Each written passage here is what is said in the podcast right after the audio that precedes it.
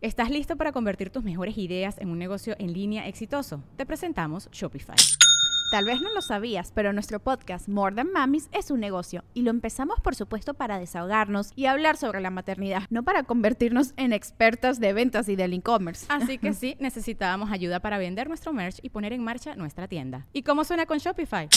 Llegó otra venta. Shopify es la plataforma de comercio que está revolucionando millones de negocios en todo el mundo. Ya seas un emprendedor desde tu casa o desde donde sea, Shopify es la única herramienta que necesitas para iniciar, administrar y hacer crecer tu negocio sin dificultades. Con Shopify puedo gestionar pedidos, envíos y pagos desde cualquier lugar, brindándote toda la información y estadísticas de tus ventas al detalle. Regístrate para un periodo de prueba con tan solo un dólar al mes en shopify.com barra sonoro, todo en minúsculas. Ve a shopify.com barra sonoro para llevar tu negocio al siguiente nivel. Shopify.com barra sonoro.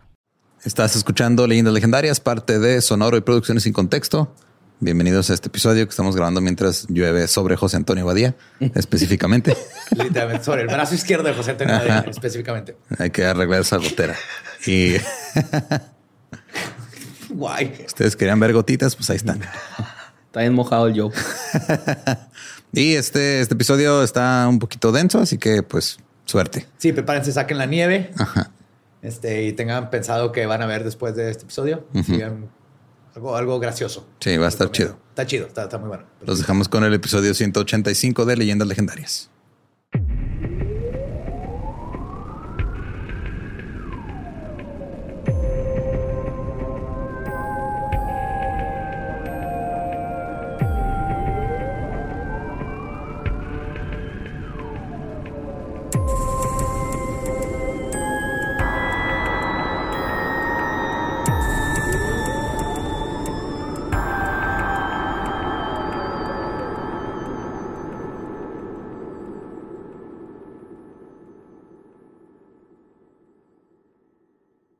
Bienvenidos a Leyendas Legendarias, el podcast en donde cada semana yo, José Antonio Badía, le contaré a Eduardo Espinosa y a Mario Capistrán casos de crimen real, fenómenos paranormales o eventos históricos tan peculiares, notorios y fantásticos que se ganaron el título de Leyendas Legendarias. Otro miércoles macabroso, otro miércoles cada vez más cerca a Halloween. No manches, es cierto. Fui a Costco y ya hay cosas de Navidad. Costco, no, no. Espérese. No vi nada de Halloween, pero ya está lleno de un pasillo de cosas de Navidad. ¿No será porque estás en México? Sí. pero estamos en Juárez. Sí. Mm, A las tiendas de Juárez les vale verga Halloween. Maldita sea. Maldita sea. Tiendas. No, no. Primero Halloween.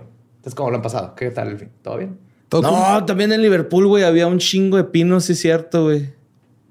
Simón.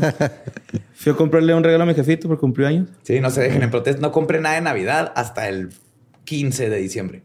Para que las tiendas aprendan. ¿Qué pedo? Tío, todavía ni es 16 de septiembre y hay cosas de Navidad. Ya está mal. Creo que ahí sí podemos estar todos de acuerdo. Sí, Había no. pan de muerto desde agosto, güey. No hay respeto. Se llama capitalismo. ¿Tú crees que el capitalismo va a respetar tus pinches ideales? no respetan ni los propios, güey. Y luego en el pinche Subway están vendiendo pan de muerto, güey. Que no todo el pan de güey es para. Sí, pero con orégano. cabrón. Así huele. Eso ya trae azúcar. sí, eso ya trae azúcar. Ay, güey. Ah, pues Era momia, son momia, ¿no? pan de momia, güey. hoy, hoy vamos a regresar a un país que parece que es bien bueno, pero luego tiene cosas bien culeras. Ahí les va. Una pequeña comunidad autogestiva en medio de los bellísimos bosques canadienses suena como un buen lugar para llevar una vida tranquila y crear a una familia lejos de los problemas modernos que aquejan a la sociedad, como la venta de cosas de Navidad antes de septiembre, en septiembre. Alimentarse de frutas y verduras orgánicas, leche fresca y miel mientras se respira aire puro, en teoría, es la manera ideal de mantener una salud óptima lejos de la contaminación de las ciudades. Y probablemente lo sería, de no ser porque en algún momento el líder de la comunidad, o más bien del culto, es capaz de cortarte un brazo con un cuchillo de cacería, profanar sexualmente tu cadáver y realizarte un enema con líquidos que no son agua. Hoy les voy a contar la historia de Roch Theriault y su brutal secta, The Anthill Kids, Ah, cabrón. o los niños de la colina de hormigas. Los niños del hormiguero. Ajá, sí, bueno. Mejor, los niños del hormiguero más pelado. Yes. ¿No conocen este culto? Nope. Está muy hard to the core. Ok, a Se ver. preparen. ¿Es el reboot de live action de Bichos? ¿o qué? El de Z. Z. Estaría bien vergas que bichos se basaran en este. Pues a pesar de que hay pocas maneras de entender el reino del terror de Roche, Theriault, no sé cómo se pronuncia, es francés, Theriault. Es Ah, importante, co- si se escribe T-H-E con acento al revés, Riault. Es Sí. Bien, Roche. Es importante comenzar con algunos datos sobre su infancia y vida temprana, la cual fue sorprendentemente promedio hasta antes de la creación de su culto. Roche nació el 16 de mayo de 1947 en el valle de Saguenay, en Quebec. Era Pisces el güey. Ah, pues Desde que tuviste un hijo, te has cambiado. bro. Es que es Sagitario. Son muy dominantes, güey. Oye, Dude. Sus padres, Hyacinth y Pierre, Pi- Pierrette, eran devotos católicos y tuvieron otros ocho hijos, además de Roach. A decir Roach. Sí. Roach. R-O-C-H, pero te merece decirle Roach, cucaracha. No existen muchos recuentos de su infancia, pero Roach asegura que su padre fue abusivo con la familia entera. Güey. Pirrete lo ha negado toda la vida, pero los recuentos de sus hijos y algunos vecinos corroboraron los abusos. Una de las maneras en las que se manifestaba este abuso era a través de un juego retorcido en el que Pierrette ponía a sus hijos, usando botas pesadas de los que tienen metal en la punta, a patearse unas espinillas unos a otros. Ah, qué entretenido, güey. No mames. Yo todo pendejo niño leyendo. Cuando Podría estar pateando gente y estaba leyendo. Pero los ponía a patearse entre ellos, ¿no? Como un castigo. Como castigo. Ajá. Sí. Roach era un niño extrovertido y con pasión por el aprendizaje. También fue descrito como muy inteligente y autodidacta. A pesar de esa buena relación con la enseñanza, la escuela en su pequeño pueblo solo llegaba hasta séptimo grado y una vez concluidos ahí los estudios, Roach no buscó formación superior a esta. Ni modo. ¿Para qué? Ya, se le acabó. ¿Qué necesidad? Ajá. Siete grados. ¿Está bien? Sí, sí, ya llegó a séptimo grado. Pirrete formaba parte de una organización religiosa ultraconservadora llamada las Boinas Blancas. Y como parte de sus responsabilidades, Roach debía ir de puerta en puerta haciendo proselitismo para la organización. Es muy parecido a los testigos de Jehová. A Roach esta labor le parecía humillante. Sin embargo, es probablemente de esta época de donde adquirió la facilidad para hablar y grandes dotes de convencimiento que lo convertirían en uno de los líderes de culto más sanguinarios de la historia. Ay, cabrón. Porque sí, si te aprendes a, a decirle bullshit a alguien a las 10 de la mañana en un domingo, se te va a quitar la pena. Verbo mata carita. Ahí, ¿no? Y en este caso a varias A personas. varias personas para las caritas. De igual manera, este es el momento en el que Roach le toma cierto resentimiento a la fe católica. De adolescente, Roach era un joven carismático, con muchos éxitos con las chicas. Era un líder natural que se pasaba mejor en grupos grandes donde podía destacar. Le encantaba siempre ser como el centro de atención. Era el estereotipo de líder de culto en potencia. En 1966, Güey, no tengo que decirle nada, güey. Yes. Comedia física. le gustaba la magia caos. Tenía corgi. En 1967 se casó por primera vez con una chica llamada Francine, que tenía 17 años al día de la boda. Tuvieron dos hijos de inmediato. Este es el momento más normal de la vida de Roach. Era padre de familia, se dedicaba a la carpintería y la ebanistería. Tenía una casa y una esposa. No mames, tú dirías, todos dirían que tiene todo, güey, ¿no? Sí, Qué bonito la carpintería, güey. acá. Sí, ebanista. güey. Ajá. Deja tú. O sea, está todavía así de wow. Ajá, sí, ya. Es otro nivel. Ajá. Simón. Maestría. Es maestría de Ajá, carpintero. ajá. Simón. En este momento, Roach pudo decidir mantener esta vida promedio, pero no lo hizo y su caída hacia la locura comenzó con el deterioro de su salud física. Roach tenía un dolor abdominal severo. Pasó por todo un carrusel de doctores y tratamientos a pesar de ser diagnosticado con úlceras estomacales. Nunca encontraron la verdadera razón. Ok. Tuvo que someterse a varias cirugías mayores con el propósito de tratar las úlceras con repercusiones dolorosísimas y que no salieron del todo bien. Entonces Roach adquirió síndrome de dumping, que consiste en los efectos secundarios de que la comida pase con demasiada rapidez por el estómago. Y esto te va a dar diarrea, náusea y mareo después de comer. Ah, qué culero. Ah, sí, Ajá. O sea, comes y todavía no está bien digerida y ya, ¡pum! Vomi popis Se- crónica. Ajá, Simón. Yo creo que le hacía falta tantito nopal, ¿no? Así como que la babita de nopal. O metamucil. Ajá, sí, ándale también. Para no comer nopal. Oye, el nopal es chido. A mí también me gusta el nopal, pero Joe no. Yo sé. No es que no me guste, le, le podrías poner tortilla. Creo que el nopal es una forma buena de trans- tra- este, trasladar sabor. El nopal en sí, el sabor Pero es... con carne de puerco y chile colorado. Pues, Ay, pues, ah, que, que estás comiendo carne. A mí sí me gusta solo. También, sí, asadito, ¿no? Asado con aceite de oliva sí está rico. Pues la falta de su tratamiento lo llevó a desconfiar sistemáticamente de los profesionales de la salud y a obsesionarse con la literatura médica. Esta obsesión se manifestaría de las maneras más terribles una vez que tuviera acceso a gente manipulable. Pero ya llegaré a eso. Ok. El dolor crónico de las cirugías lo llevó a refugiarse en el alcohol para lidiar con sus molestias. Entonces su vida fue una espiral descendente de en ese momento en adelante. güey. Ujú, Hasta ahí va todo normal. Tenía ¿no? como O sea, 20 años apenas, ¿no? Sí, sí, exacto. Ah, no mames. Yo pensé que ya estaba más ruco. No, güey, se casó a los 17, tuvo dos hijos en chinga, uno tras otro, güey. No, pendejo. güey. No mames. El estrés de la enfermedad lo convirtió en una persona con problemas de ira, que con frecuencia se desquitaba con su esposa y además tenía problemas financieros debido a que su salud no le permitía trabajar. Mm. Entonces luego empezó un amorío con otra mujer y terminó por perder a Francine, quien lo dejó. No. Luego, luego y se llevó. Está bien. A los Sí. chavos. Pues Roach estaba al y también es culpa de Roach porque era súper así el mujeriego, soy lo mejor del mundo. Entonces el amorío fue más un, un pedo de su ego. Ajá, de mira, con todo y úlceras todavía puedo. Eh, Ajá, exacto. El todas mías, ¿no? Sí. Roach estaba al final de sus 20 en su segundo matrimonio. Se casó con esta mujer con la que engañó a Francine y sin un rumbo fijo en la vida. Es aquí donde se une a la iglesia adventista del séptimo día. Ah, mira.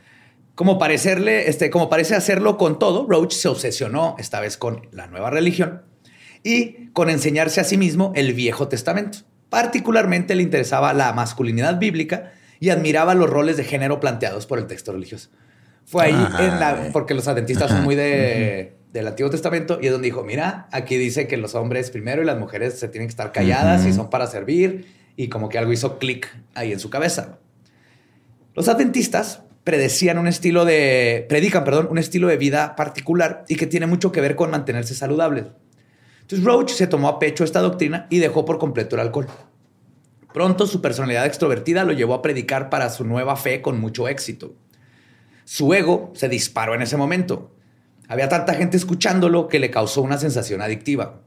Se dio cuenta de que lo que más le gustaba era tener el poder sobre los demás. Hacer stand-up. Ah. Lo que ser admirado, más allá de cómo se admira a un hombre, él comenzó a querer que lo admiraran como un dios. Ah, la madre. Un dios que Ah, cabrón. tiene úlceras.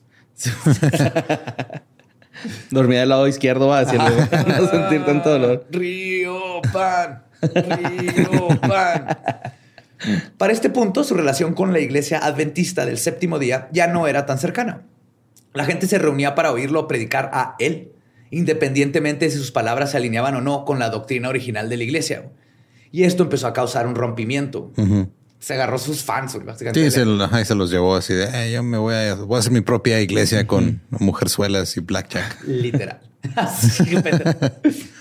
El quiebre definitivo, al menos en la mente de Thibault, ocurrió cuando en su retiro de la iglesia, mientras tenía una caminata solitaria en el bosque, Dios habló con él. Ah, claro. Se le apareció a Roach. O al menos eso es lo que dijo cuando regresó con los demás creyentes. Qué molesto Dios va, güey. Siempre que Sí, alguien va a caminar, espérate, güey, tienes un momento, o sea, ¿por qué, güey? También este güey va a tirarse la roca, allá en la roca, hasta más arriba, Simón, se- y llega. le enciende el baño, güey. Se le y prende el arbusto Y le dicta reglas, cabrón, ¿no? ¿Traes ¿Traes cincel? No, lo dejé ahí abajo. Uh, compa. Uy, cómo le haces. Sí, ¿no? Si eres Dios, ¿no me puedes traer uno? No, no. Es que trabajo de maneras misteriosas, güey. le da un cincel, pero con una cadenita, ¿no? Para que no se lo lleve, Es que el Moisés, uno de sus mandamientos, lo rompió con el cincel, fíjate. Se lo llevó. Ah, era de él. Ahorita vamos a hablar de Moisés. Y aparte siempre se les aparece en lugares donde no hay testigos. Curioso, ¿verdad? Sí. Muy, muy curioso. Pero bueno, Dios trabaja de maneras misteriosas. Pues Roach les dijo, ya cuando regresó, que Dios le había comunicado la fecha exacta del fin del mundo. Ah, ya la cagó. Ya. Empezamos mal. Yes. Empezó mal. que él era un mensajero directo de la voluntad de Dios y que le, habría, le había dado el don de curar a los enfermos. Ah, huevo. Ok. ¿Ok? Como el señor Miyagi. Estas declaraciones no fueron bien vistas por los adventistas, güey, porque no son mormones, que rápidamente lo eliminaron de sus filas y dejaron de respaldarlo. Esto quizás lo este, envalentonó aún más, ya que habría amasado para este entonces a sus propios seguidores y ahora que lo corrieron no dependía de esa iglesia como piso moral en sus prácticas religiosas y dijo, ¿sabes qué? Voy, yo hago mi propio club. Me llevo mi crucecita y mi Biblia y me voy a jugar yo solo. güey. Pues Roach podía hacer y decir lo que quisiera, güey, sin ningún texto en particular que guiara o justificara lo que predecía de sus seguidores, porque él ya era la palabra o la boca de Dios. Ya Ya como era- la boca de Sauron. ya era religión, pero con impro. Así, Sí, era todo. salga. Sí, y además Dios me dijo que eh, todos ustedes me tienen que dar dinero. Ajá, y el, el queso va con todo. El queso va con todo. Nunca, nunca es demasiado queso tampoco. Como que iba tentando ver hasta dónde llegaban los, los así seguidores. exactamente. Van así como que poco a poquito hasta Como que me gustaría tener un pedazo de tu dedo y lo, ¡pah! aquí está. Ah, ok. Se me hace que me gustaría que mataran a aquel güey. Pa, lo matan. Así es. Yep. Qué bonito. Pues, Para el obedecido. Era una libertad nueva que traería consigo consecuencias terribles para los que decidieron seguir a quienes pensaron en un hombre elevado y espiritual. A mediados de los 70, Roach se había convencido a sí mismo y a un puñado más de personas de que él estaba en la tierra para salvar al mundo del mal. Un puñado más de puñetas. Perfectamente bien descrito. Y a enfrentarse al venidero apocalipsis, que gracias a sus visiones había cometido el error de todos los cultistas. Ponerle Le puso fecha. fecha. Era en febrero de 1979. Se iba a acabar el mundo. Febrero del 79. Ajá. De algún día en específico nos dijo, ah, febrero. Febrero. Ah. Febrero. Del- ajá, todo febrero. Tenemos 28. Sí, ah, perdón, sabes que se me olvidó que no era año bisiesto. Sí, güey. sí, sí, va a ser una mamá así, güey, a huevo, güey. Entonces, a lo mejor el primero de marzo, güey. Tal vez. Va a estar un día más ¿no? para improvisar. man. Yo tuve un profe que tenía ocho años, güey, porque cumplía en... En año bisiesto. Ajá, sí, tenía ocho años el güey. Pues su meta ahora era crear una comuna de librepensadores que pudieran oír sus sermones, vivir en aquella, este, aquel lugar más sencillo, donde estuvieran todos libres de pecado y pudieran verdaderamente vivir como Dios manda. güey. Así que en 1977, el grupo que consistía de nueve mujeres, cuatro hombres y cuatro niños, entre las mujeres estaba Giselle, su segunda esposa, que le decían Mami. Mami. Él era Papi y ella era Mami. Suena medio creepy. Sí, güey, pinches. Era. Papi. Hey, Papi. ¿Puedo ir a hablar con Dios, Papi? Nomás tú hablas con Dios, Papi. Perdón, Papi. Ya no te va a molestar, Papi. No, pero te voy a presentar al Espíritu Santo, este pajarote. Pues la comuna se estableció en Saint Hogis, región de Quebec, Quebec, Quebec. en medio del bosque espeso donde estaban lejos de los ojos de quienes no entenderían sus prácticas. El grupo nombró la colina donde se asentaron Eternal Mountain, o la La montaña, eterna. eterna. Casi de inmediato los problemas comenzaron. Roach decidió que el mejor curso de acción era que todos los que ya estaban casados y estaban ahí, ya no estaban casados, y él se iba a casar con las nueve mujeres del grupo y formaría un harem con el que pudiera expandir su séquito con gente que naciera dentro de las creencias. Se quito lo dejaron el güey. Se la andaba lonchando. el Roach de la loncha. Pero es justo lo que tú decías. O sea, la primera regla así que sé que ya nadie está casado y nomás puede estar casado conmigo y nomás pueden tener sexo conmigo. Ujú. Y habían unos que, que seguían siendo pareja, pero no podían tener sexo entre ellos. Y, así. Ah, la madre. y le fue empujando las reglas hasta que llegó eso. Y los señores van a rascar los huevitos así mientras. Ujú. No mames, güey, qué chido. Pues en el tiempo que... Que te rasquen el huevito, ¿no? No, Ajá, sí, sí. no mandarle a la gente. Pues en el curso de todo este desmadre, Roach concibió al menos 20 niños con sus ahora Ay, nueve matrimonios. güey. Ese güey te trae, traía fuga ese güey. Pero sí potente. usó la técnica de toda religión que empieza, que es No puñetearte hasta que vas a. No, tener, tener un chingo de niños para adoctrinarlos. ¿Por qué Ajá. crees que inventaron la iglesia eso de este, nomás puedes tener sexo para procrear y tienes Ajá, que tener claro. todos los que te mande Dios? Es porque cuando no eran nadie y competían contra otras religiones. Necesitaban más pinche gente sí. que creyera. Sí, necesitaban crear a sus propias víctimas. Ajá. No mames, como matadero. Ujú. El nombre del culto nació en esta época temprana también. Roach verdaderamente tenía vocación de sultán y le gustaba sentarse a ver mientras todos trabajaban arduamente construyendo todo lo necesario para mantener la comuna. Porque aparte también cuando iba a hacer algo es de, ay no, me duele la panza. Acuérdense que me duele la panza. Entonces le decían, sí, papi. Mientras veía a sus seguidores haciendo una ardua labor manual, se le ocurrió que parecían hormigas trabajadoras. Ah, Y entonces decidió llamarlos The Anthill Kids. ujú. Y pues son los niños del hormiguero. Roach le pidió a todos que usaran batas iguales, que cambiaran sus nombres de toda la vida por nombres bíblicos y que a él lo llamaran Moisés. Ay, el Moshe. El moi. A pesar de Pues es francés, ¿no? El Momo. Moi. Moisés. Moisés. Moisés. A pesar de las prácticas cuestionables que ya estaban ocurriendo, el abuso aún no había comenzado siquiera. El detonante de la radicalización del culto ocurrió cuando en febrero de 1979, pues pasó sin pena ni gloria, pero sobre todo sin apocalipsis.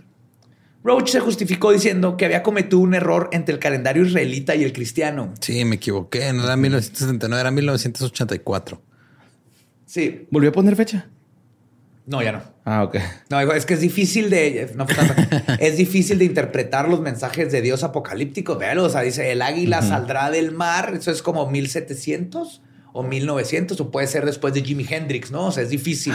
sí, po. Sí, a ustedes siete vengan a coger conmigo mientras descifro estas, el apocalipsis. Así es como lo hacen estos. Este error fue un gatillo en el, en el estado mental de por sí inestable ya de Roach, quien no solo había vuelto a beber ahora que no tenía que seguir las creencias adventistas, Ah, claro, ya. Ya no era por su salud, era No. nomás porque puedo.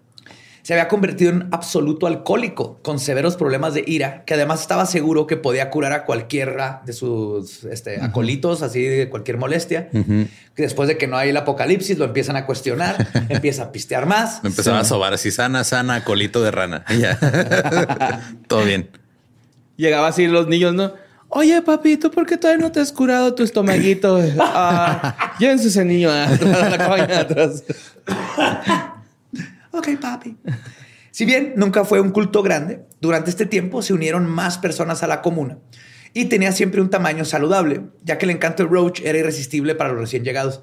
Se empezó a llenar también de mucha gente que tenía que no tenía casa, que tenían problemas mentales, que nomás estaban perdidos y ahí pues, tenías donde dormir y que tenían comida.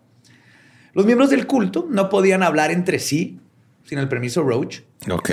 Lo que les contaba, que estaban casados, no podían tener sexo entre sí. Y por supuesto, no podían cuestionar absolutamente nada de lo que dijera el líder. Pues cuestionarlo a él era cuestionar a Dios.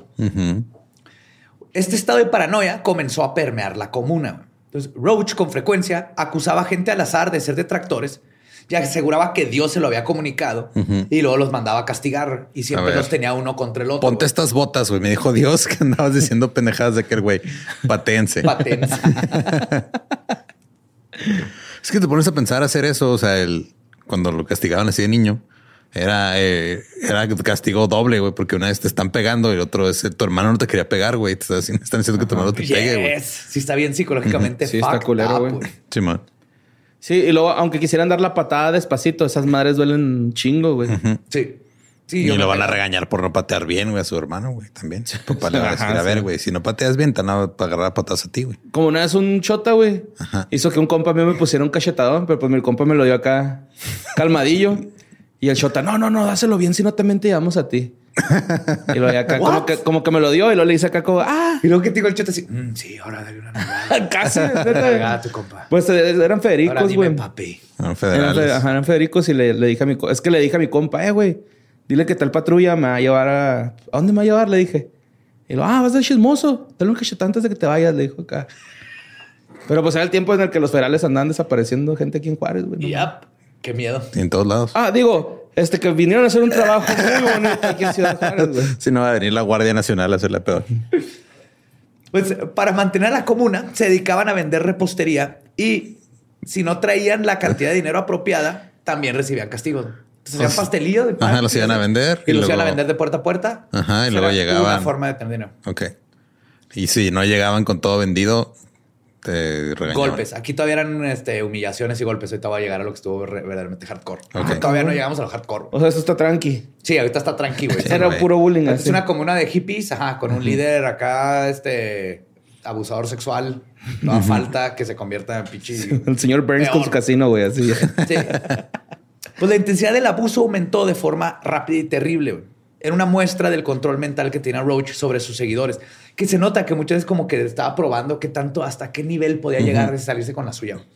La lista de castigos incluía, más no se limitaba, especialmente cuando llegaban sin repostería y todo eso, a golpes con un martillo, Ok. con por ejemplo un sledgehammer, Ujú. de los De con los lo que de- rompes. Un marro. Un marro. Un marro. En el, en el muslo. No seas cabrón, güey. golpes con un cinturón, ser suspendido del techo, ser Sí, depilado. ya no puedes ir al techo.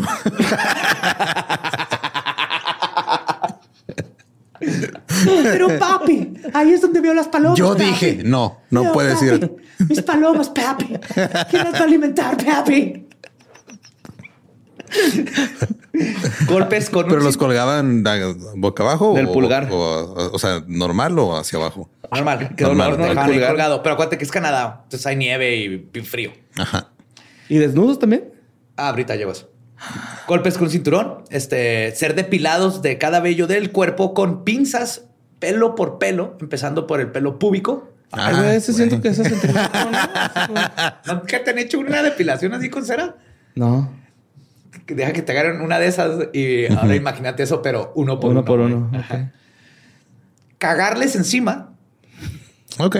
Amber, ¿o qué pedo, no? Ajá. Y aislamiento general del resto del grupo y de la sociedad fuera de la comuna. O sea, te mandaban así como que, ahora te vas al bosque y ahí te tienes que quedar días. O te ibas a la choza ahí fea que tenían a un lado. Porque obviamente todos vivían así, vivían en chocitas, menos este Roach, que le estaban construyendo su cabaña de sultán, donde tenía su harem. Pues Roach también tenía un agudo sentido de la competencia y celebraba torneos, entre comillas, en donde dos miembros tenían que pelear cuerpo a cuerpo en el lodo. Tiene su propio fight club. Donde él no participaba. No, él estaba como Java the Hutt, más así, con nueve esposas. Mucho del abuso estaba delegado también a los miembros de la comuna, cumpliendo un doble propósito. Castigaba directamente a la persona violentada y generaba discordia y culpa en el perpetrador, que tú decías. Es doble castigo. Pues en noviembre del 78, cuando sucedió la masacre de Jonestown, Roach estuvo muy pendiente de las noticias. Incluso dijo que él había predicho la tragedia un año antes. Tristemente nadie estuvo ahí para escucharlo Nadie cuando la lo predijo. escuchó, ¿no? no, él- Pero él decía que la predijo. Es que si, pre- No. si predices una, una catástrofe en la mitad del bosque y nadie te escucha. lo predijiste. Y obviamente esto era falso. Pero lo que sí sucedió por lo de Jonestown, Dijo, no mames. Yo apenas tengo 20 güeyes. Ese güey tiene 900. su propia isla. Empiezan a escarbar alrededor. Necesito que esto sea una isla. A huevo, tomando notas, no Sí, era un tutorial, güey. Claro, sí, sí era fan de Jim Jones. Pero lo que sí sucedió con lo de Jim Jones güey, es que los cultos Doomsday o los cultos del final de los tiempos Ajá. se, se convirtieron en algo conocido. güey. O sea, Jim Jones fue el que lo puso ya en la cabeza de todos lo que existen estos cultos suicidas, de Doomsday. Y entonces los familiares que estuvieron, que muchos familiares estaban chingando con las Ah, autoridades de que fueran. Fueron así como que, eh, güey, no mames. y ahora con lo de Jim Jones, ahora sí la policía dijo, ok, vamos a ir a checar, ¿no? Como que ah, por Sí, primera ay, vez se lo cómo tomaron en serio. chingan. Ahí vamos a ver dónde está su hijo. Ajá. Y pues fueron ¿no? hasta ahorita. Y la autoridad no tenía pruebas de que estuviese sucediendo algo ilegal en el culto. Pero aún así, Roach fue voluntariamente a declarar. Ujú. Además llegaron a hablar y dijo, yo voy y me declaro, güey, aquí no está pasando nada malo, oficial. Les dijo que no era un culto y que de hecho él no era el líder, que todo era una democracia y que, y cito, vivían en paz y sin promiscuidad. Si no, yo no, no, esto no es un culto. Es más, yo ni líder soy, ni úlceras tengo. Ni un será, ni ni, cogemos, ajá, ni, ni no, nueve ni, ni esposas. me he cagado a nadie.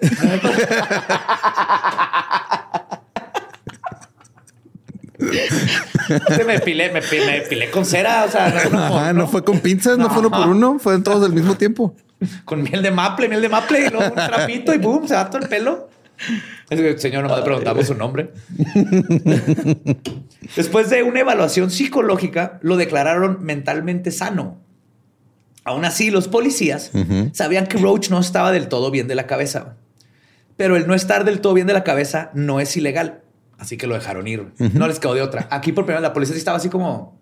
A ver, Algo raro está aquí, güey. Pero pues los psicólogos dicen que está bien. estás todo pendejo, pero eso no es un crimen. Ajá. Pero te vamos a estar vigilando a ver si por pendejo no cometes uno. Ajá. Pues, cuando regresó con su... Este, cuando regresó con su culto, es escribí culo, güey. Regresó con, regresó con su culo en la mano. güey. Este es en Giselle, güey.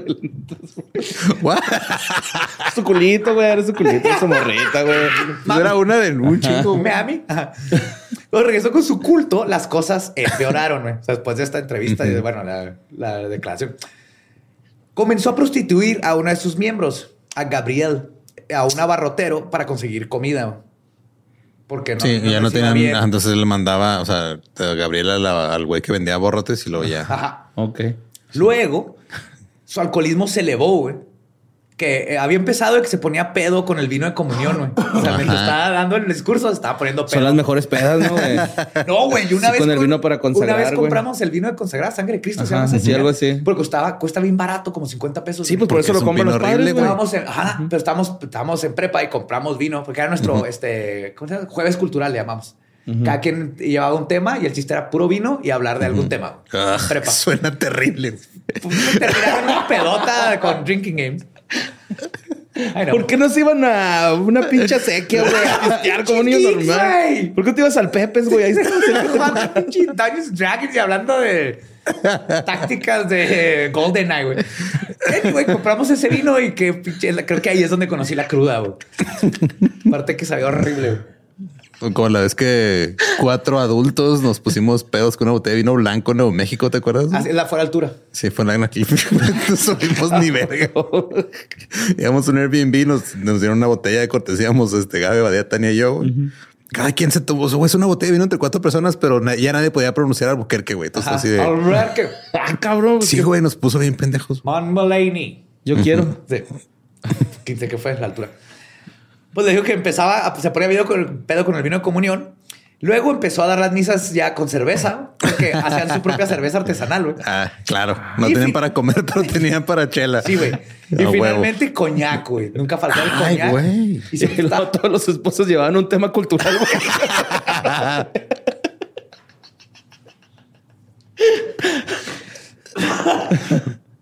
Esto ocasionaba que hablar inconsistencias de borracho por horas, güey. O sea, sus discursos duraban horas. güey. A huevo. Y si alguien se se, queda... se desmayaba a alguien, ¿no? Acá le salía sangre en la nariz. Güey, estaba... Como en honores a la bandera, ¿no? Si alguien se queda dormido durante los discursos, que era común, güey, los despertaba con, una, con un palo, güey, que tenía, que era como un mini bat. Ujú. Y siempre lo cargaba. Entonces, estaba con una mano en el coñac y la otra el palo y él se dormía y ¡pah! Pero palazo. Sí, sí, sí, era para que les doliera. güey.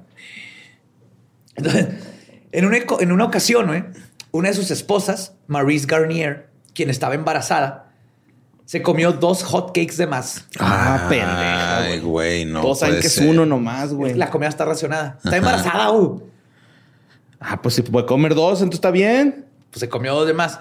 Esto ocasionó que Roach le diera un puñetazo güey, tan fuerte que le rompió dos costillas. No mames. O sea, fue pinche Falcon. Punch, güey. ¿Y el bebecín? No, el bebé sí estuve Ah. en las costillas. Otro castigo favorito del líder y que empezó a hacer, ya que ahora le empezó a valer verga, güey, era desnudar a quien desobedeciera y los mandaba unas horas a quedar separados en la nieve. Ay, cabrón. Y esto era este, incluye niños. Ah, Lo peor es que nadie se defendía ni decía nada, güey. Porque, Porque son canadienses y son demasiado amables, güey. Le decían gracias. sí. Acuérdate de otra nieve, gracias. Gracias, papi. Gracias, padre, papi. Ya perdí tres dedos, papi. Ya no me quedan siete más y me quedo sin dedos, papi. Gracias. Pinche yo te fuiste del más leve al más hardcore, ¿no? Acá. Pinche, es que nunca has visto cuando le ponen palazo a alguien, güey, un batazo, güey. Sí, se- Se hincha madre, güey, en corto, güey. Se salen bolas, güey, acá. Sí, sí te salen los chipotes. Sí, pero en yo tenía un primo, güey. tenía- tengo un primo que le decía, era- tenía suerte de Duck. güey. Le pasan las cosas más de caricatura del mundo. Eugene. Y he visto, Sí. una vez estábamos jugando con monos de peluche y le pegó a la lámpara y se cayó una bola de cristal de la lámpara y le cayó en la cabeza y se escalabró. sí, una vez se resbaló y atravesó una puerta de vidrio y casi se corta la, la femoral. Sí, sabe, hardcore. Y con él he visto los chipotes, lo rápido que se hacen. Es que Siempre en chinga, güey, neta. Si apenas pega el bat, güey, ya se inflama. Se inflama, Chinga, güey. No sé cómo cabe tanto líquido ahí adentro. Ajá. O sea, yo he visto. así. ¿Qué? Pues les decía que nadie quería estar en, decir nada en contra de Roach porque era como ir en contra de Dios. Pues el, el nivel de lavado de cerebro güey, era tan extremo que incluso se disculpaban con su líder por cosas, o sea, cuando los pegaban o así, como dices tú, como canadiense, güey, pero incluso por cosas que no tendrían que, güey, echándose la culpa de algo tan mundano como la forma en que mastican. Un ejemplo de esto viene en una carta que le escribió Francine Laflemme o Olga, Ogla, Ogla. porque se cambiaron de nombre, ahora es Ogla a Rochu. Ahí les va. En la carta le dice, y cito, te escribo sobre lo que dijiste de la nutrición. Es cierto que como, que como a mordiditas, I nibble. Ajá. Una falta condenable que nunca más volveré a repetir. La idea de ingerir una cantidad tan grande de comida en tan poco tiempo me desanima, aunque trabaje todo el día al aire libre sin comer. Te pido que me perdones. Es esta falla la que causa mi gordura. No quiero ser una sirviente gorda y regordete. Eso es demasiado feo al lado del hombre que eres. No sé qué pensar sobre todo y el significado de mis acciones. Solo sé que no los repetiré. Y no hablo a la ligera. Deseo ser una verdadera servidora de ti, mi maestro. Alerta, vigorosa, con un espíritu claro y vivo, y bien equilibrado para servirte en cada momento de mi vida. Tengo un largo camino que recorrer. Gracias, papi. Te amo, Ogla. ¿Qué pedo? Si las tenía bien. Uy, Eh, yo, Lolo. comía mordiditas despacio como para llenarse un... ¿Qué tal? Neta, güey, yo también voy a adelgazar, güey, neta. neta, nomás espérenme, güey, a que empiece el año para mis propósitos estar chido. Para que empiece el año ya se va a acabar. O sea, el próximo ya Ah, empiezo. Denme de este. Puedes empezar cuando quieras, güey. Es- Gracias, güey, Allá hay gracias. hotcakes. Ah, no. Pero están contados, cabrón. No, te puedes comer dos. Cuatro. Porque estás embarazado. No toca madera, pendejo. Pues como sucede en este tipo de cultos. ¿Sí es porque tocas madera? No. Porque la madera... Ahí es Es aislante de mala suerte, güey. Tiene el mismo sentido que tiene lo que vas a decir tú, güey. No, a ver, a ver. Los árboles Ajá. tienen espíritus naturales, como Fey y todo. Fays y todo eso. Entonces, cuando dices algo así como que espero que no pase esto, si andan ahí esos espíritus te escuchan y lo van y te chingan. Entonces le pegabas a la madera para espantarlos. Y luego ya decías, no mames, espero que no me pase esto. Se rato ya regresar, pero ellos no Ajá. escucharon y no te hacen travesuras. Ay, güey, pues que ojalá no me toquen mi esperma para no embarazar a nadie. Así se embaraza la gente, no es porque un espíritu fake. No, o sea, que, me- que esperma, me los alboroten. Ah, y ya voy yo descargo allá, ¿no? O sea, tengo un hijo, güey, dice cómo funciona. ¿Sí? La bióloga es tu esposa, no tú. Ella me explicó todo el pedo. Tu pipí va aquí. Ah, Pues como sucede en este tipo de cultos y con una violencia que solo iba en escala, en escalada, perdón, Roach cometería su primer asesinato. Todo comenzó cuando un- en noviembre de 1980 se unió al culto Guy Beer. Él se había sometido a un tratamiento por depresión en l'Hospital Robert Giffard, el, el mismo hospital que había declarado a Therold mentalmente sano Ah, cuando le hicieron eh, la revisión. Entonces, Guy Beer, aparte, tenía un trastorno mental, Ujú. pero llegó ahí y fue admitido a la comuna, ¿no? pero con la condición de que tenía que vivir en una pequeña choza que era, la usaban como de para guardar triques y así, que estaba alejada del resto de la comunidad, donde tendría una estufa de leña, 24 cervezas artesanales, Claro. dos gallinas, Ujú. un gallo A huevo, sí, pues cómo. y una comida al día. Esas eran sus pertenencias. Lo estaba viendo como borra en San Luis cuando era estudiante, güey.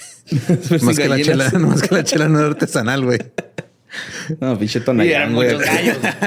Puras Eran más gallos que gallinas. Ajá. Cocas locas, chocomilazo, tropicales. Sí. Claro, güey. No, me hice todo un pinche acá. Pues su trabajo principal era ayudar en la construcción de la nueva cabaña Roach, más cuidar otras cosas, pero también tenía que cuidar de los tres niños que estaban en la comuna, pero que no eran de Roach. Samuel eh, Guigueré, de dos años, Miriam Guigueré, de cuatro. Guigueré, Guigueré, Miriam Guigueré, Guigueré. Así los hicieron. Y Simón Olet, de dos.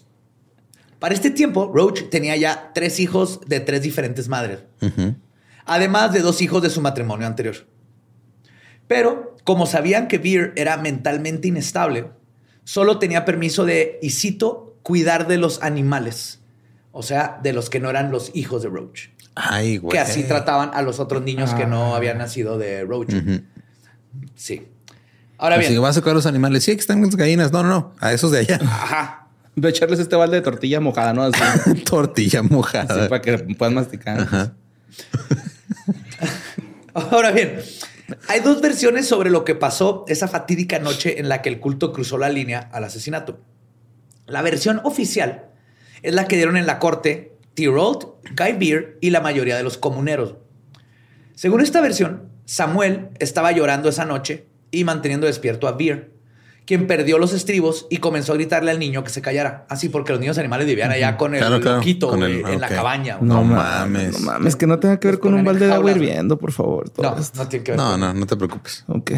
Pues cuando esta técnica maternal de gritarle no funcionó, tomó al- ¿Dónde están mis estribos? A ver, te estoy diciendo. ¡Ya los perdí! ¡Todos! Tomó al niño de dos años por la garganta y hundió su puño en la cara del niño cinco o seis veces. Al día siguiente, Roach descubrió lo que había sucedido y puso a Samuel bajo el, este, custodia de Gabriel, que era la enfermera del grupo, porque le dijeron que era la No enfermera sé, del grupo. no no, no era una enfermera de verdad. Sí. O sea, tenía dos profesiones mínimo esta mujer. Sí. Ahorita va a tener otra, güey. Espérate. Supuestamente, La enfermera Doris. enfermera y cocinera. la cabeza del bebé Samuel estaba dando vueltas sobre su cuello, como que no la podía mantener. Ay, y por alguna razón, su pene se había hinchado. Así que el doctor Roach tomó un par de tijeras y después de esterilizarlas con alcohol, le atravesó el pene a Samuel para permitir que saliera la orina. O sea, él dijo, aquí está como hinchado por la orina, entonces le- le, hizo un hoyo, así con tijera. A la mañana siguiente, Samuel fue encontrado muerto. Y esta es la versión aceptada por los tribunales, es la que quedó oficialmente. Pero según el libro Savage Messiah de Paul Kaika y Rose Lever, de salió esto, Giselle cuenta una historia diferente. Según ella, la cara de Samuel sí estaba magullada. O sea, sí es cierto que Beer golpeó al, Al niño. niño. Eso sí. Esto fue en la mañana del 24 de marzo. Pero no, no le pasaba nada más. Ujú. O sea, fuera que estaba madreado, estaba bien. Sin embargo, Roach, por alguna razón, güey, decidió que el niño necesitaba ser circuncisado. What? Sí. En ese momento. En ese momento. Ujú. Anda, siempre está pedo. Acuérdate que este es un vato alcohólico y nunca no está pedo. Sí, mira, tiene, tiene dos pitos. Tenemos que circuncidar los dos. Ya. Listo. Ah, todavía el otro. Entonces usó la solución de etanol del 94% para esterilizar la navaja que para hacer la circuncisión. Pero también agarró una pera de goma, ¿cómo es que la, con la que le echas para los mocos? Y la llenó del mismo etanol del 94% y se la echó en la boca al bebé como, como anestésico. Ay, güey. Y se especula que o, o este, el- se murió por la... El este, fachito de alcohol. Sí, por intoxicación por alcohol, güey. Más la circuncisión, no, más probablemente no hubiera sobrevivido a ninguna de estas cosas, güey. Más la putiza, güey. Pues sea cual sea haya sido la causa verdadera, un bebé había muerto a las manos de dos trogloditas. Y lo más triste es que cuando la madre del bebé, Maurice Grenier, se enteró, no dijo nada Ay, y simplemente se regresó a trabajar. Ah, Sí, ay. yo me da vuelta ya. Ah, Luego escribió una carta así. Perdón por haber tenido un hijo. perdón, papi. No mames. Te voy a hacer otro hijo, papi. Entonces Maurice se va y luego Roach incineró el cuerpo del pequeño, que porque, y cito, si lo enterraban, los osos y pájaros se lo podrían comer. Y entonces la vida de la comuna continuó como si nada. No Wow. Nadie se inmutó, güey. Dijo, no, es que luego vienen los osos y se los comen y luego no sé si han visto los osos comer, pero comen con unas pinches morditas bien molestas. Y luego llegan los cuervos y hacen pruebas forenses y luego descubren que asesinamos un bebé y entonces Sí. mejor hay que incinerar la evidencia que diga el bebé. Esos ositos transparentes llenos de miel, ¿no? Sí, papi. Con un gorrito. Pues durante seis meses después de esto, todo continuó como si nada hubiese pasado. Hasta que una noche, mientras Roach estaba bien pedo, discutió con Beer por algo que ya nadie se acuerda. Y fue ahí cuando decidió que Beer debía ser juzgado por su crimen. Claro. Ya hace seis meses. Para el juicio, puso a Jax Gigere, Gigere, Gigere, el padre del bebé, como juez. Ujú, A su mano derecha, Giselle Miami, sería la procuradora. ujú. Y Claude Oulet la defensa, güey. Le puso, le puso abogada defensora, hasta eso. Además, puso a Gabrielle Miami como la forense. Ok. Ya pasó de, de enfermera a forense. Y sus otras seis esposas. No, espérate. Giselle era mami. Gabriel era la que. Ah, perdón, sí, Gabriel era la enfermera prostituta. Giselle era la. Doris. sí, Gabriel Ajá. era la forense, sí. Más bien ya hay forense y enfermero. Simón. Y este puso a sus otras seis esposas restantes como jurado. Después de, de tener el juicio y de una hora de, Deliberación. liberación, el, vere- el veredicto fue unánime. No ¿Cuál? culpable por razones de insanidad. güey. Ah, es que resulta que el loco hizo una locura, güey. ¿Será porque está loco? A ver, pusimos un loco a cuidar, cuidar niños, niños. que no Ajá. cuida a nadie y no les dan de comer y los hacen caminar. Pero, en- pero no son niños, son pinches animalillos ahí que tenemos acá. de damos el desperdicio. Son unos bípedos chiquitos. Sí. Pero Roach Está lloviendo cabrón. no le gustó esa decisión. Así que decidió que iba a castrar a Veer. Ok. ¿Todo bien con la Sí, misma navaja? dijo, chido, ahorita te digo cómo. Les dijo así como, chida su decisión, pero están mal. Entonces convocó a todos, así que digo, digo que vamos a castrarlo. Y ahí sí votaron, creo que el, nomás tres dijeron que no. Pero pues este, o sea, Beer no estaba de acuerdo con la decisión, obviamente. Pues claro que no, güey. Pero, pero, sorpresivamente, y para que vean el nivel de abuso, porque obviamente era una persona que estaba bien mentalmente, Roach lo convenció de que era lo mejor, ya que si lo castraba, le quitaría sus dolores de cabeza que tenía constantemente y que dejaría de masturbarse tanto. Pues ya no, No, va a poder. esa cabeza, güey. Sí. Y lo mejor de todo, pasaría de ser un esclavo Ajá. a un eunuco. Y esto era un paso para arriba en la jerarquía de la comuna, güey. Ajá. Y Beer dijo, ok. Ponte la camiseta, güey. Ándale, mira. Te quito la verga, pero te voy a dar pizza, güey. Ya no te abres la cabeza, las cabezas. Pues no solo lo convenció, sino que le pidió a Beer que escribiera una carta de consentimiento y le dijo que no, no lo haría firmarlo este, a fuerzas. Tú fírmalo si quieres, pero acuérdate, ya no vas esclavo, vas a ser eunuco. Está más arriba en el puesto. Yo que tú. Con eso te toca un hot cake extra. ¿Tú crees que tengo pito, güey? Un hot Así el cake. ¿no? ¿Tú crees que yo tengo verga, güey? No tengo, güey, tampoco. Y pues Beer lo firmó, güey. Roach hizo que Beer se acostara en la mesa de la cocina. Que ahí está la, ahí está la foto de la cabaña de la cocina, güey. Mesa, sí es una cabañita. güey. Este, mientras Gabriel buscaba los instrumentos médicos. ¿Cuáles instrumentos médicos? Están en la mitad del pinche bosque, güey. No tienen nada.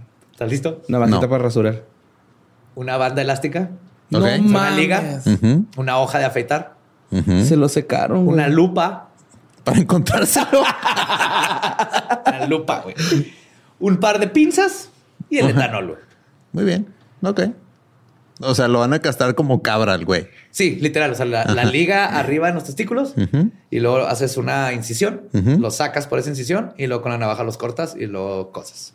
En sí, no es complicado. Si no estuvieras en medio de una comuna asquerosa donde no se bañan y no hay antibióticos y no hay nada de esto. No y le están haciendo esto a alguien en contra de su voluntad. Ah, Pero Pues ya firmó. la operación en sí fue indolora y los testículos se desecharon ceremonialmente en un Kleenex. Así los agarró Roach, los pusieron en un Sí. Kleenex. Bueno, pues si el producto a veces acaba ahí, Eh, también claro, huevitos, Sí, sí. ¿no? Ponga- Pongan los testículos en. Esos sí van en el bote de basura, esos no se echan en el ay, qué huevito, qué qué huevito. Pero, o sea, todo iba bien, pero el escroto de Beer sangró durante una semana. Ok. Gabriel le daba una nueva compresa de agua salada cada 20 minutos Ujú. y se aseguró de que ingiriera mucho hierro en su dieta para que se mejorara. O sea, daba Eso, espinacas. ajá. Simón. Ok. Todo Obviamente. Ajá. el doctor Roach la había cagado de nuevo. Y las heridas de Beer hicieron necesario que lo llevaran al hospital. Se le infectó Ujú. todo. A pesar de que tenían todos el acuerdo de mentir, se pusieron de acuerdo que iban a decir. Ujú. Y la historia era de que a Beer lo había pisado un caballo en los huevos. y por eso se le salieron, güey, ¿no? Pudo haber sido, güey, le mordió el caballo los huevos. Se los arrancó y luego le cosió Ajá. porque no tenía testículos, güey. ¿Cómo le iban a explicar eso? Pero bueno, la idea era Sí, de... Oiga, es que, ah, fíjese que los dejé en la casa. no me los traje. ¿No has visto la película de Jackass Forever? No, sí, es que aquí en estos botes canadienses anda el gran cemental castrador. Ese animal está cabrón, te tumba ese caballo y te, te castra. Es un alce caballo oso. Ay, está cabrón. el castrador. Obviamente no, no funcionó y no despistaron al personal médico, quien inmediatamente llamó a la policía. Pronto, la comuna fue cateada y la muerte del pequeño Samuel se descubrió. güey. Y pues ya le habían echado ojo a estos güeyes. Sí, ya. Es aquí donde el reino de Thierold pudo haber terminado. Pero ¿se acuerdan de Homolka, verdad? Claro. Ajá. La justicia canadiense decidió que la muerte no era un asesinato, sino negligencia criminal. Y Roach sería condenado solo a 18 meses de prisión. Ok. Durante el tiempo que pasó encerrado, Roach mantuvo su poder en el culto casi intacto. Las esposas, de hecho, lo veían en las, visas- en las visitas conyugales y los demás miembros seguían las órdenes de la comuna como si él todavía estuviera, Estuviera ahí. Una vez liberado, sí que qué huevos. de hecho embarazó a varias personas. Home office. Una vez liberado, decidió mover el culto del lugar y se estableció porque dijo, ya saben dónde vivimos y nos van a estar checando. Y ahora se establecieron cerca de Burnt River en Ontario. Aquí se sostenían vendiendo mermeladas, jarabe de maple, obvio, pan y pescado ahumado. Es aquí donde el abuso anteriormente este, relatado alcanzaría límites ahora sí absurdos y terroríficos. Roach comenzó un estado de abuso sexual generalizado, donde abusaba de todos, que ahora eran 26 niños en la comuna. Porque varios, de la- cuando lo visitaban, también embarazó todavía Ujú. cultistas en la casa. Ajá, en la cárcel. O sea, llegaba a 26 niños. Y con frecuencia hacía que otros miembros de la comuna abusaran de los niños también. What o que fuck? se masturbaran enfrente de los niños para, que, para que aprendieran de sexo. Y por niños te estoy hablando de niños de 2, 3, 4 años. A pesar de ser un padre tan prolífico, Roach odiaba a los niños. O sea, odiaba más a los que no eran de él, pero odiaba a todos los niños. Y les imponía castigos igual de brutales que a los adultos. Y no tenía ni un favorito, ¿ah? No, no, no le importaba, no. Los clavaba de la ropa a los árboles. Está chida, está chida. Espérate, hasta ahí va. No. Depende, güey. Si, si es No. como juego, Si es un overolito, está chida, güey. sí se ve adorable. O sea, como castigo, no, güey. No, no, no. Como, Como pedo así. como sea, TikTok. Te voy a enseñar de física, al niño. Así, te voy a colgar un árbol acá. No, o sea, porque digo, eh, nunca lo intenté, pero el pedo de pegar a tu compa Tape. así con tape, este, o sea, estaría chido, güey. Pero eso ya es como, es mame entre compas, Sí, güey. sí, no sí, es sí. un adulto pinche Sí, no clavando como un niño castigo. en un sí, árbol, no como castigo. No, más nomás los cura. clavaba el árbol, los clavaba y luego les aventaba piedras, güey, o cuchillos. ¿What? Ajá. Prácticas y de Sí. tiro. También lo sostenía este, encima de las fogatas. güey. Se agarraba al niño así de la, de la pierna al revés. Ujú. Inclusive hay una historia donde agarró a dos y los puso hacia arriba de la fogata y le dijo a la mamá, ¿cuál quieres? Porque no lo voy a soltar. Y lo hacía nomás para que le encantaba ver cómo las mamás le lloraban y le imploraban que lo dejara así. Y luego se cagaba de la risa y los aventaba y los seguía pisteando. Ok. Ah, cabrón. Ajá. Este, también los exponía desnudos al frío del invierno y los aceptaba con un cinturón. O sea, ya el cinturón es lo de menos, güey. sí, güey, creo que es lo más leve. Creo güey. que es lo... ajá. Ajá. En una ocasión, cuando Maurice Guenier osó contemplar la posibilidad de irse del culto, Roach obligó a su marido, Jacques Guigueret, que le cortara uno de los dedos del pie a su esposa. güey.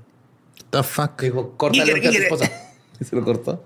Cuando, cuando este se negó, Roach comenzó a burlarse de él. Le dijo, y cito, ¿que no tienes huevos? Si no lo haces tú... no, le dijo, si no lo haces tú, yo le voy a cortar todos los dedos del pie. güey". Y Así te va a quitar los huevos que te faltan. Jax tomó un hacha y le cortó el dedo chiquito del pie a su propia esposa. güey. What the fuck. Ya. Luego, en 1987, Gabriel Lavalley dejó a su hijo recién nacido en la intemperie güey, No. para protegerlo de la ira de Roach, quien estaba en medio de unos estallidos de agresión. güey. Ah, ok, como para salvarlo. Sí, güey. si Así le como entregarlo un helicóptero en la guerra acá. Yes. Lamentablemente, el bebé murió de hipotermia. güey. Pues sí, cabrón. Y esto propició otro roce con la ley. güey. Me quedé pensando que está chido que te quiten el dedo chiquito del pie, ¿no? Así ya no te golpeas. Eso sí creo que... No, pero pierdes el equilibrio, güey. A la madre. Pero con la cola te Ya no puedes equilibrar. bailar la... No puedes bailar la macarena ni la lambada sin el dedo chiquito. A la madre. Yep. Entonces no lo voy a extrañar. ¿Y esta señora sí se estambaleó cuando...? No, está, es lo menos. Espérate, le va a pasar más cosas a esta señora. güey. No. El dedo chiquito es lo menos. La comuna fue cateada una vez más y 14 menores fueron retirados de la custodia de sus madres y puestos en la del Estado. Aún así, el poderío de Roach no parecía sacudirse. Al contrario, quienes eran leales a él ahora eran más leales que nunca. Porque acuérdate que lo que hace un líder de culto es que dice los malos son los de afuera. Entonces, Ajá, cuando mira, llegan, llegaron, se llevaron a tus se hijos. llevaron a tus hijos, exactamente. Les dije. Tú no sabes qué les vas a hacer. A mí me veías lo que les hacía, pero ellos no sabes qué les van a hacer. O sea, a lo mejor este, yo los clavaba en el árbol y los ponía encima de la fogata, pero les mínimo lo hacía en tu presencia. creacionismo. Ajá. ¿Eso quieres? No, sí, güey, los, los van a llevar a México y los van a obligar a hacer un ensayo de Don Quijote en primaria, güey. Tú sabes, tú sabes, güey. Yo estuve en esa pendejada, güey. Ay, güey, yo no sé por qué se No sé por con qué no esa ponen una lectura más, más light, chida, para que la gente le guste leer, güey. ¿Cómo- ¿Quién te pone el Quijote en primaria? güey? No, a a muchos se les murió sus ganas de leer por estas cosas. Estoy seguro. Sí. Que pongan el Principito, Edgar Allan Poe, Dale. Neil Gaiman. Pues el comienzo del fin para el culto fue el segundo asesinato cometido por Roach. En 1989, Solange Boylard, una seguidora que no era esposa de Thoreau, padecía de dolor, estomacal, dolor estomacal crónico y cometió el error de acercarse a Roach con esperanzas de que la curara. Roach le proporcionó a Solange un enema de maleza y aceite de oliva. Después, sí, desde ahí vamos mal. Sal y pimienta y ¿qué, güey? Va para adentro y luego procedió a abrirle el abdomen con un cuchillo, cortar parte de sus intestinos, güey. Y después coserlos y regresarlos a la cavidad y cerrar la herida, güey. O sea, le amputó un pedazo de intestino, güey, en la misma mesa cochina donde amputó- le amputaron Ajá, los huevos a, a otro güey, ajá. Y como, o sea, ¿con qué finalidad? Pues porque dijo que los intestinos estaban malos, entonces le quitó ese pedazo de tubería y soldó el... Ok, haz de cuenta. Con la finalidad de que es un pendejo y lo hizo borracho. Ah, mira. Ok. y con etanol como anestesia. güey. Solange murió esa misma noche de sepsis güey, cuando el contenido de sus intestinos se filtró a toda su cavidad No abdominal. mames. Pues sí, güey. Y sabes lo horrible que ha de ser una muerte así, el dolor. Ajá, lenta, Sepsis, güey. sí, Es un dolor. Pues no contento con esto. Pues nada, sepsi morir así, güey. I'm Depende qué traes sepsis for this roach. Too sepsis for this roach. I'm too sepsis here. Sí, su calzoncito Tengo rojo. Así. sepsis en todo mi No. abdomen. Me cortaron el intestino. Nada sepsis. Eso está bien culero, güey. Sí. Está... Pues no contento con Muy este resultado, desquiciado. un Roach absolutamente ebrio de poder dijo que Dios le avisó que Solange estaba embarazada con un hijo suyo y que ahora era su deber resucitarla. güey. Ah, ok. Que aquí no acaba la historia de Solange a pesar Todo de que se murió. güey. No, ma... En lo que sería la ceremonia más depravada del culto hasta el momento, Roach desenterró su cuerpo. Solange había muerto unos días antes, dos, tres días antes. Le taladró un agujero en el cráneo y le indicó a sus seguidores masculinos que se masturbaran y eyacularon, eyacularan dentro de la trepanación. ¿Y si no le atinabas? Pues te lo O sea, no podías como echarle un vasito luego con un embudo o algo. O sea, tenía yo que creo ser que eso directo. era, yo creo que eso era libre. ok. Libre. Yo no me admito que tus Pero le quitan la diversión, ¿no? El tatinarle está chingón ese. Creo que este capítulo habla un chingo bromas de pitos, güey. No va a ser tantos, güey. Hasta la verga. Por supuesto. ¿Qué pedo, güey? Sí, güey, se pinche. pues, Así no funciona el tiro al blanco. No. Llega con- se hidrataban con un vasito de jugo de piña, ¿no? Se van al cabrón para la segunda ronda. Güey, es que esto es, si, juegan, si has jugado Cult of the Lamb, así es, tú escoges de que, sí, ahora eh, el canibalismo es parte del culto y todos, ¡yay! Y los convences de que No comerse a los que se mueren. sí, y así está este vato, ahora vamos a resucitar a alguien. Todo el mundo, vengas en el hoyo del cráneo de... Güey, qué asco, güey. ¿Cómo no? Alguien dice, ¿sabes qué? Oye, yo. Esta no, paso por esta, güey. Y, y cuando le, o sea, lo desenterraba enfrente de todos, lo Ajá. taladraba enfrente de todos. Sí. Y les decías, ya, Ajá. vámonos. Ajá. Y ya era de... pues, y te- nadie decía así como que, güey, ¿qué estamos haciendo aquí? O No. No, no. Nadie, ya no, nadie tenía un momento de lucidez de. Ya, ya para ese punto ya está. o O sea, también los tenían sin mal comidos, ¿no? Es cierto, Ah, en eso el frío, güey, mal todo este pedo. frío, O sí, sea, no, me imagino así el freeze frame de alguien con la mano en la verga así. de, ¿Te imaginaras? Te preguntaras cómo llegué aquí. Pues Ay, no. cuando no Qué horrible, resucitó, güey. ¿Qué? No, res- no funcionó. No funcionó, güey. Pero si Dios le dijo cómo. Se- se- ¿Y el pinche el cerebro, atole que hicieron qué, güey? ¿El qué? El atole que hicieron qué ya ahí. Pues ahí lo dejan. De hecho, ordenó a sus seguidores que la volvieran a enterrar. en el bosque cercano, pero no sin antes removerle una costilla, güey, que- y la hizo un dije, güey, que le gustaba traer como collar, güey. Qué asco de Entonces persona. andaba con su. ah, Este vato es así, pelón, pelo largo, la barbota, clásico gurú líder, güey. O sea, no, no es Jared Leto. Ujú. Y ahora trae una costilla así colgando, que es de Solange, la mujer a la que todo mundo le eyacularon en el cerebro. What the fuck, güey. Pues después de este incidente, Gabriel Lavallee, quien ya estaba en la mira de Roach debido a la muerte del bebé, se quejó de un dolor de muelas que terminó en la extracción forzosa realizada con pinzas eléctricas Se lo taladró. Y ahora, güey, vénganse todos la muela, güey. Está calcio. Le sacó ocho dientes, güey. Ocho. Le dolía uno, le sacó ocho. Pues para que no le dolieran, güey. Más Eso vale hizo con varias que- personas, ¿eh? Le sacaron Más vale prevenir que lamentar. sin anestesia. ¿Para qué? Así con el dolor te acerca a Dios, güey. Claro. Pues Gabriel sería clave para el fin de la tiranía de Roach, pero no sin antes sufrir uno de los incidentes más pinches bizarros. güey. Cuando Gabriel dijo que le dolía un dedo, Rolt reaccionó Hizo la misma. O sea, ah, te duele uno, pues te corto todos. Tráiganme la hacha. Le clavó la mano en la mesa de madera con un cuchillo de cacería. ok. Así, como Joker. Todo bien. Ella estuvo clavada alrededor de 15 minutos. Después de un tiempo, su brazo se puso azul. Y eso le dio la idea a Roach que la única forma de salvarla sería cortárselo. Claro, Dijo, salvarla ya de lo. Sí, salvarla de lo que él mismo le provocó. hay que cortárselo.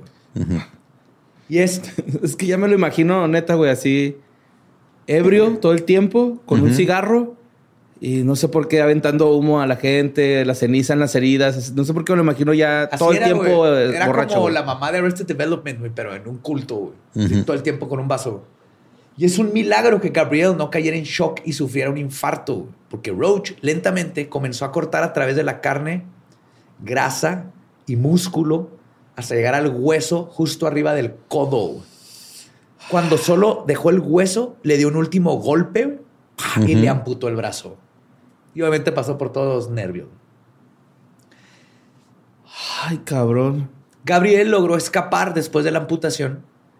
O sea, ahí le amarraron y luego se peló y pidió un aventón a un hospital, güey. Donde la verdad ahora sí ya no podía ser ocultado. Me pateó un caballo y Me pateó un pateó caballo. brazo para la chingada. Es que se acuerdan el caballo que castraba. Pues ahora andan putando partes. O sea, tenga cuidado, güey. La policía de nuevo allanó la comuna, esta vez por última vez. Los mismos miembros, guiados por la culpa o el sentido de justicia o simplemente ya estaban hasta la madre, güey. Sí, no chingues, cabrón. llevaron a la policía a la tumba improvisada de Solange. Ahora sí, con tantas pruebas en su contra y ahora con un cadáver de un adulto que obviamente le había, este, le había ¿cómo se llama? destripado. Roach Girold fue finalmente condenado a cadena perpetua por asesinato en segundo grado y otros cargos extras por asalto agravado. Se declaró culpable y fue enviado a prisión. En este momento, la mayor parte del culto se disolvió. Sin embargo, el embrujo de Tirol era poderoso y seguía recibiendo visitas conyugales de algunas de sus esposas. No mames. Y todavía tuvo cuatro hijos extras, güey, mientras estaba en prisión después de todo lo que hizo. Pero que, o sea, que el güey la tenía enorme o, o como que Traía perlas. tenía ¿no? lengua bífida, güey. O sea, algo tenía. Es, es impresionante, por eso me da tanto miedo Jared Leto con su culto, Ajá. porque él está guapito. Yo caigo en su culto. Si viene y me invita. Ay, me quedé gordo. Sí, me quedé gordo ese güey. Sí, güey, a mí también. It's morbing time. No. güey. Desde 30 Seconds to Mars ya me quedé gordo. Bueno, claro. Pero está guapito. Pero está, es que está, guapito creepy, güey, ¿no? verdes. O sea, es como... Como el ping-pong de Tatiana, güey. Así que... Lo veía así y decía, sí, es un vato, güey, pero está bien raro, güey. Quiero estar en mi. La única vez que me ha caído chida es en la película esta... Dallas Buyers Club. Sí, ma. Está bien vergas. Verguísima esa pinche movie, güey. Ujú.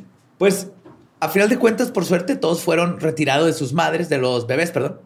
O sea, todos los cuatro que tuvo, se los quitaron las mamás. Ok. Así, no, no, no, no, no. Tú no estás apta para cuidar de un niño, güey. Y quedaron en custodia del Estado. Roach Qué bueno, güey. falleció en el 2011 en la penitenciaría de Dorchester. Ándale, pinche perro. Su compañera de celda lo apuñaló en el cuello con un shiv y no mostró arrepentimiento por ello. De Qué hecho, cuando bueno. le preguntaron por qué lo hizo, dijo, pues este es el pendejo que abusaba de mujeres y de niños y que mató a varias mujeres, ¿no? Dijo, yo tengo cadena perpetua, ¿qué me van a hacer? Sí, o sea, básicamente les dijo, lo hice porque ustedes no tuvieron los huevos para hacerlo. Exactamente. Yes. Y agarró los de este güey. El se los puso. Pues en la corte salieron una, un sinfín de, li- de nuevos abusos y violencias cometidas por Tirol. güey. Es súper extensa. güey. Te Puede, haber- puede haber hecho un capítulo de dos partes, pero una parte hubiera sido nomás cubrir todos los abusos. güey. Eran un chingo. Oye, Pero- pero, la morra que lo, la persona, perdón, la morra. La persona que lo mató, lo, lo apuñaló o lo degolló, ¿cómo Le que? enterró un chief. El chief es cualquier co- cosa Cualquier que... cosa sí, que sí, afilen sí. en el cuello, güey, sí. Pa, pa, pa, pa. Ah, Sí, sí, lo apuñaló así en su, en su celda. güey. Ahora, ahora. Así como en cárcel, güey. O Es sea, que lo filereó. Quería escucharlo otra vez. Lo filereó en el cuello. Quería escucharlo. Pero para limitarla a incidentes concretos, estas cosas pasaban todo el día, güey. Todos los días por años. Algunas cosas que reportaron sus víctimas ya a la hora de dar sus testimonios son haber sido obligados a dispararse entre ellos con una 22. O sea, tenían balas así que en la espalda, así. Romper sus propias piernas con martillos, comer heces y ratones muertos, sentarse en estufas prendidas, cortarse los dedos del pie con alicatas, y hay un caso concreto de un hombre al que se le ató una liga al testículo, a otro, güey. Y fue forzado a usarla todo el día. O sea, a Roach se le hizo funny porque estaba en pedo. Y le dijo, te voy a poner esta liga en los huevos y no te la puedes quitar, güey.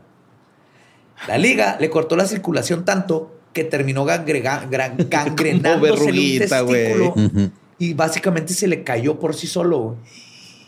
Y por caerse en el feo, o sea, Roach le tuvo que abrir el escroto y luego sacó así con sus dedos el, el Una uva- testículo una pasa. negro, sí. Una pasota, güey. Y luego le cauterizó la herida con un fierro caliente, güey. Ay, güey. Con su fierro, le dice. Y pues el nivel de abuso que estas personas sufrieron es indescriptible güey. y es impresionante que lo aguantaran. Pero como hemos visto en todos los casos de cultos que hemos platicado aquí, güey, esto es tristemente común cuando las personas son adoctrinadas a un mundo en donde su realidad se convierte en la que el líder dicta. Y hay factores que son necesarios para crear un cultista. güey. O sea, y hay diferentes, y hay diferentes formas. Cada quien cae por alguna razón. O te seducen de alguna manera. O sea, el- siguen siendo víctimas. Recordarnos, todos los cultistas son víctimas. Lo que no queda duda es que cualquier organización coercitiva, aunque no llegue a estos extremos, sí está atentando contra la libertad de los individuos y afectando a todos los que los rodean. Por eso, si te dicen que dejes a tus amigos, que traigas más miembros, que los de afuera están mal, que solo el líder tiene las respuestas, salte de ahí y cuéntaselo a quien más confianza le tengas, amiguito. Ojo, mucho ojo. No me sale la voz de Chabelo. Quédate te asfixien. Ay, Ay, papi. qué asco de persona. güey. Es un hombre culero, güey, ¿eh? Roach. Pero lo apuñalaron, ¿ma? En el cuello, En el repetidas cuello, veces. Lo filerearon acá. Cárcel style. Qué bonito. Ah, No puedo creer que he dicho a otros güeyes que eyacularan en la cabeza, en el, el agujero que le taladró No, un no, cadáver, no. güey. ¿Qué- Yo sí qué? puedo creer eso, güey. Lo que no, No, puedo güey. creer es que lo hayan hecho, güey. Ajá. O sea, este vato era un idiota, ebrio, Ajá. trastornado, tenía pedos. Eso me lo esperaba de él. Lo que no puedo creer es que nadie dijo, neta, no pasa, no pasa. Eh, ah, Güey, no se me está parando, güey. Perdón. Como que no estoy sintiendo, güey. Pero- Bueno, pues Es uno de los más fuertes, eh, la neta. Sí. Hasta está llorando el techo aquí en el set. Sí, está En lloviendo mi un hombro. ya, ya tenemos goteras, ya vale. güey. Ah, sí, ahí está. Si no la vieron, empezó como la mitad del episodio. creí, que, creí que era algo. No, no quería ver gotas, güey. No, quería... Y me agarra mi manga. ¡Oh, güey! Tengo medio bien empapado, con la gotera, güey. Show más con. Sí. No, que no se mojó la alfombra. Está nomás en mi camisa. Ya no te puedes quitar de ahí hasta que deje de llover. Se moja la alfombra, güey. Que no, está lloviendo a madre aquí y en la ventana se ve el sol. así, sí, cielo azul. Estaba pariendo la venada. Ajá. Está pariendo la venada. la venada. Pues. Venada. Está pariendo la venada, pues. Sí. Pues pariendo la este. venada que castra. Pues iba a decir que nos siguieran, pero ya no sé. Oye, hablamos mucho de pitos, güey. Me gusta. Este, pues estamos en todas las redes como arroba leyendas podcast, pero no, no, no somos un culto. No, no lo somos. No, pero Ajá. síganos. A mí me siguen como ningún Eduardo. A mí como Mario López Capi. A mí como el va diablo, nuestro podcast ha terminado. Podemos irnos a pistear. Esto fue palabra de Papi. No. Oh, papi. Papi, a la verga. Papi. No me quiero masturbar en el cadáver, papi.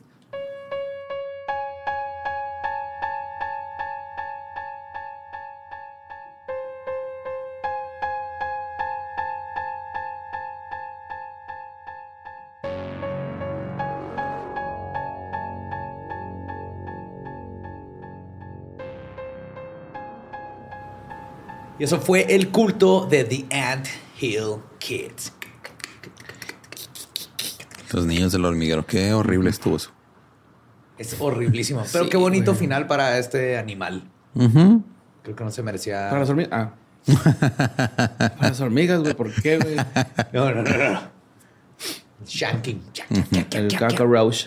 Ajá. Lo que se merecía ese güey. Sí, la neta sí. El cockroach. sí. Hablando de cortar cosas, oigan, eh, como buenos norteños, eh, se nos ocurrió la gran idea de juntarnos con Holt Art Grill y hacer yes. mercancía eh, que va a estar por un tiempo limitado.